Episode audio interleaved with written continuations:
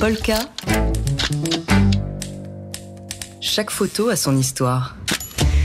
Ce matin, comme chaque mercredi, on accueille euh, l'équipe de Polka Magazine pour la sélection photo euh, de la semaine. Et aujourd'hui, c'est à vous, Dimitri Beck. Bonjour. Bonjour Marine. Alors, vous revenez, Dimitri, sur la mort d'Alexei Navalny. Alors que sa famille attend encore de savoir où se trouve le corps d'Alexei Navalny, nous avons choisi de revenir sur une photo largement partagée sur les réseaux sociaux ces derniers jours. Elle date de 2021, du 2 février précisément, prise au tribunal de Moscou. Cette image, c'est celle de l'opposant russe qui esquisse un sourire et pose un regard tendre, un visage doux qu'il adresse à sa femme, Yulia, derrière la vitre du box des accusés. Ses deux mains réunies, il dessine un cœur, un instant de tendresse et pourtant, le militant anticorruption vient d'entendre le verdict de son procès, une peine de sursis remplacée par une peine réelle de deux ans et huit mois de prison. Deux semaines auparavant, Navalny venait d'être arrêté à son retour en Russie après une convalescence, convalescence en Allemagne pour un empoisonnement dont il accusait le Kremlin d'être l'instigateur. N'est qu'une longue descente aux enfers. Qui va maintenir en détention l'ennemi numéro un de Vladimir Poutine jusqu'à ce que la ce mort s'en suive. En août 2023, Navalny écope de 19 ans de prison supplémentaire pour soi-disant extrémisme. À la fin de la même année, c'est le transfert vers une colonie pénitentiaire du Grand Nord russe au-dessus du cercle polaire arctique. Un goulag qui ne dit pas son nom. C'est là-bas qu'Alexei Navalny est déclaré mort vendredi 16 février à l'âge de 47 ans. Le dernier message qu'Alexei a pu faire sortir de prison avant sa disparition et publié sur son compte X ex-Twitter, c'était une déclaration d'amour, une de plus, destinée à sa femme, accompagnée d'une photo du couple prise dans leur vie d'avant quand ils étaient encore heureux. C'était le 14 février pour la Saint-Valentin, deux jours avant sa mort. Et alors, qui peut prendre la relève d'Alexei Navalny? C'est Yulia Navalnaya, justement. C'est elle le nouveau visage de l'opposition russe, la femme courage. En exil, la veuve de Navalny, mère de leurs deux enfants, a décidé de reprendre le flambeau de la lutte contre le Kremlin. Elle l'a annoncé ce lundi, trois jours seulement après la disparition de son époux, dans une vidéo de près de 9 minutes sur la chaîne YouTube d'Alexei Navalny avec ses plus de 6 millions d'abonnés. Le décor, une ambiance crépusculaire à l'intérieur d'un appartement, bien apprêté, droite et digne, la voix parfois serrée par l'émotion, les yeux humides, elle a déclaré face caméra Je vais poursuivre le travail d'Alexei Navalny et préciser Ce n'est pas une honte de faire peu, c'est une honte de ne rien faire. Alexei est mort, mais pour Yulia, le combat continue à un mois des prochaines élections présidentielles russes qui devraient une nouvelle fois, et sans surprise, renforcer le pouvoir de Vladimir Poutine. Dimitri Beck, merci. Une chronique euh, à retrouver et à réécouter sur le site de Polka Magazine. Polka. Chaque photo a son histoire. C'est avec vous, Dimitri Beck de Polka Magazine, qu'on fait le tour ce matin, comme chaque mercredi, de l'agenda photo avec plusieurs expos à ne pas rater. Tout à l'heure, on parlait euh, de la Russie et d'Alexei Navalny. Dimitri, vous nous proposez maintenant une exposition sur l'Ukraine en guerre. Que peuvent les images et les mots en temps de guerre? C'est bien cette question à laquelle tente de répondre l'exposition Ukraine Vision, vision au pluriel, photographie documentaire et littérature en résistance. C'est à la Gaîté Lyrique à Paris dans le troisième. Ce sont les photographes de l'agence Myop qui initient un dialogue avec six auteurs et autrices membres du PEN Ukraine, une organisation défendant le travail et la liberté de création des écrivains, poètes et dramaturges ukrainiens et ukrainiennes. Texte et voix entrent en résonance avec les images qui sont elles-mêmes autant de récits et de témoignages. Des mots et des photographies donc se mêlent pour inventer un art documentaire et poétique de la résistance. Également dans l'actualité, Dimitri, la disparition du photographe Roger Kasparian. Vous l'évoquiez, hier, Marine, dans votre matinale, la mort de Roger Kasparian, ce photographe des 60s et des grands noms du jazz. Eh bien, il y a une exposition de photos avec sa fille Lydia et donc Roger Kasparian sur les richesses du patrimoine de l'Arménie qui se tient au siège des Hauts-de-France à Lille. Donc, Beauté d'Arménie, c'est, le titre de cette, expo, cette exposition. Roger Kasparian a consacré les 30 dernières années à photographier son pays d'origine. D'ailleurs, il s'est éteint là-bas à l'âge de 86 ans. Et après à Lille, on part euh, à Nice. Exactement, pour l'exposition Manhattan Darkroom Henri Dauman. Euh, le musée de la photographie Charles Nègre de Nice présente donc cette exposition, une rétrospective du travail du photographe français Henri Dauman, ou Doman, je ne sais pas comment on le prononce. Euh, donc Darkroom, vous savez, cette chambre noire a été créée en 2014 au Palais d'Iéna à Paris, au musée Nicéphore Niepce de Chalon-sur-Saône. Donc c'est un, un, vrai parcours. Cette rétrospective niçoise marque la dernière collaboration avec le photographe décédé le 13 septembre 2023 à New York. Donc euh, l'œuvre photographique d'Henri Dauman apporte un nouveau regard sur l'Amérique, New York, le jazz, les truands des années 60, des portraits de stars, Jane Fonda, Marilyn Monroe, Miles Davis et des événements historiques comme les funérailles de Kennedy. Voilà, près de 160 photographies qui emmènent le public dans un voyage à travers l'histoire récente des États-Unis.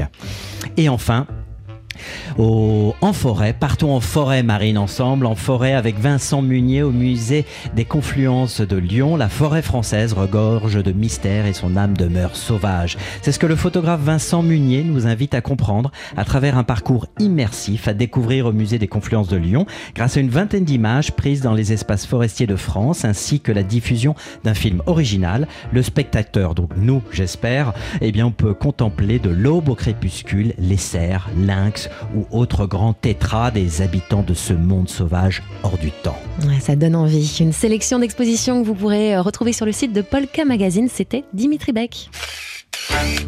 Polka. Chaque photo a son histoire.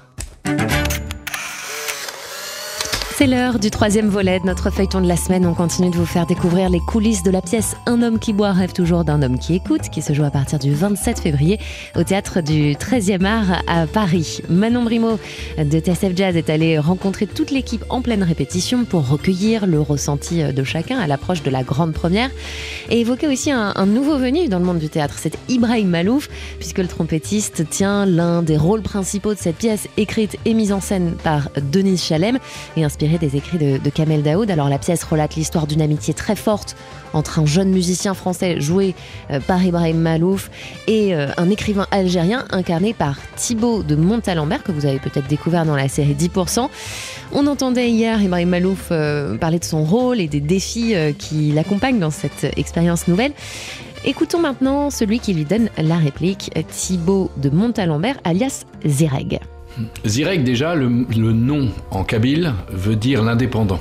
Ce qui est exactement ce qu'il est. C'est-à-dire que c'est quelqu'un qui n'a jamais été soumis ou asservi à quoi que ce soit, ou à quelque pensée que ce soit, ou en tout cas, s'il a pu l'être à un certain moment, il s'en est dégagé et il revendique le, le, droit à poser des questions, à mettre en doute, à ne pas subir une pensée euh, ou d'un régime politique, ou d'une pensée philosophique, etc., ou d'une pensée religieuse la possibilité de remettre ça en question. Et il le fait dans ses écrits, dans ses articles, dans ses chroniques et dans ses livres. Donc c'est quelqu'un qui vit entre l'Algérie et la France. Et il y a cette amitié, effectivement, avec, euh, avec Pierre, qui est plus jeune que lui. On peut imaginer qu'ils se sont rencontrés à un concert de Pierre, qu'il y a eu un, une espèce de quelque chose qui, où ils sont, ils sont, enfin, ils se sont trouvés, quoi. Il y a comme, comme une amitié peut naître.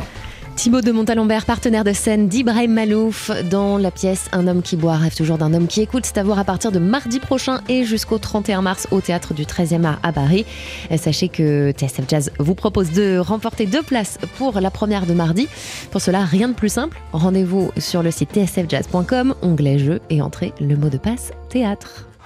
Les matins de jazz. Troisième volet de notre feuilleton de la semaine autour de la pièce Un homme qui boit rêve toujours d'un homme qui écoute, qui se joue à partir de la semaine prochaine et jusqu'à la fin du mois de mars au théâtre du 13e art à Paris.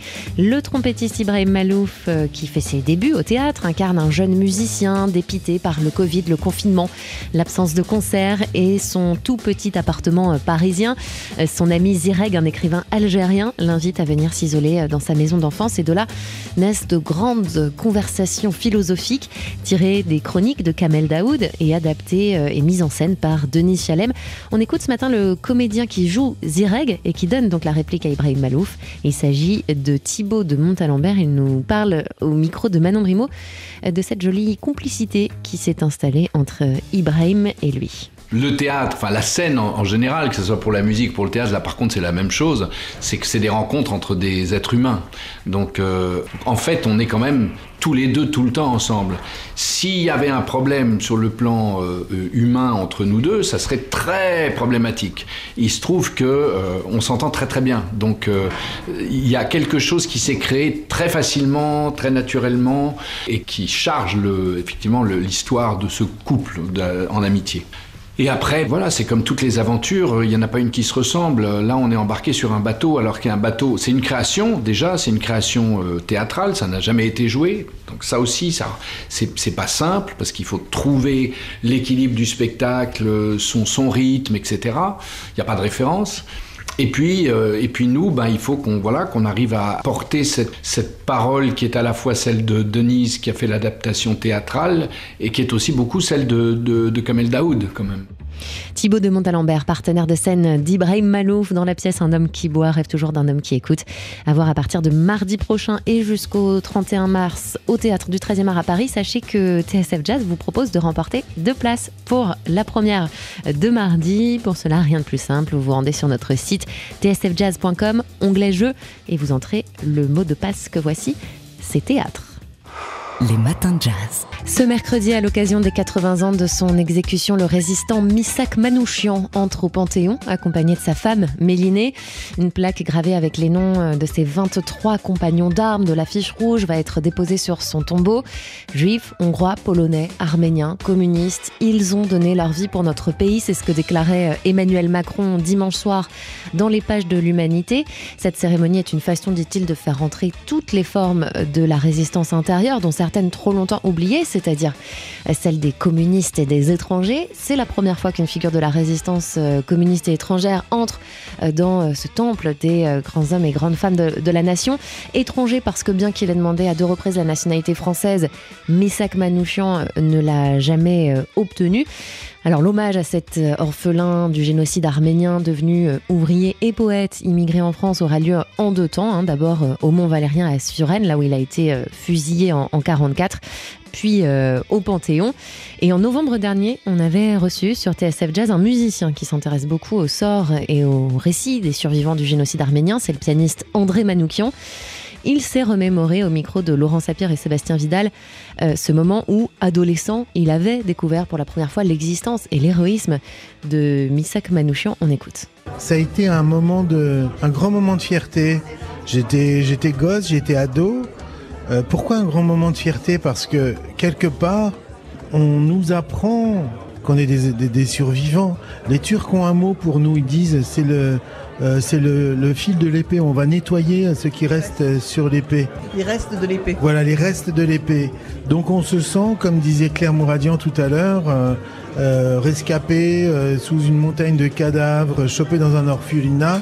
Bref, des, des voilà, des moutons. C'est un petit peu le même sentiment qu'on qu'ont eu les Juifs pendant la Shoah, comment est-ce qu'on a pu se laisser faire, comment est-ce qui s'est passé. Et tout d'un coup, au milieu de, tout ça, alors il y a des actes héroïques hein, d'Arméniens qui, qui se sont battus, qui se sont révoltés, qui étaient plutôt dans l'Est, euh, à Vannes, etc. Mais tout d'un coup, on voit cette figure apparaître et avec un courage euh, extraordinaire, parce qu'on est pendant la guerre. On sait tous que voilà la mythologie de, de, Gaulle, ça a été que tous les Français étaient des résistants. On sait hélas qu'ils étaient beaucoup moins. Mais euh, tout d'un coup, on voit, je vois cette figure émerger et, et, ça me fait du bien. Je me dis voilà, il y en a un qui s'est levé à une époque où il fallait en avoir. Et, et en plus de ça, le gars c'est un poète, donc je, doublement, j'allais dire, j'ai presque de l'affection pour cet homme-là. Quoi. André Manoukian, qui était euh, l'invité aux côtés des historiens Denis Péchanski, Claire Mouradian et Astrid Gatamian de l'émission Caviar pour tous, Champagne pour les autres. C'était en novembre dernier sur TSF Jazz et c'est à réécouter en podcast. Les matins de jazz.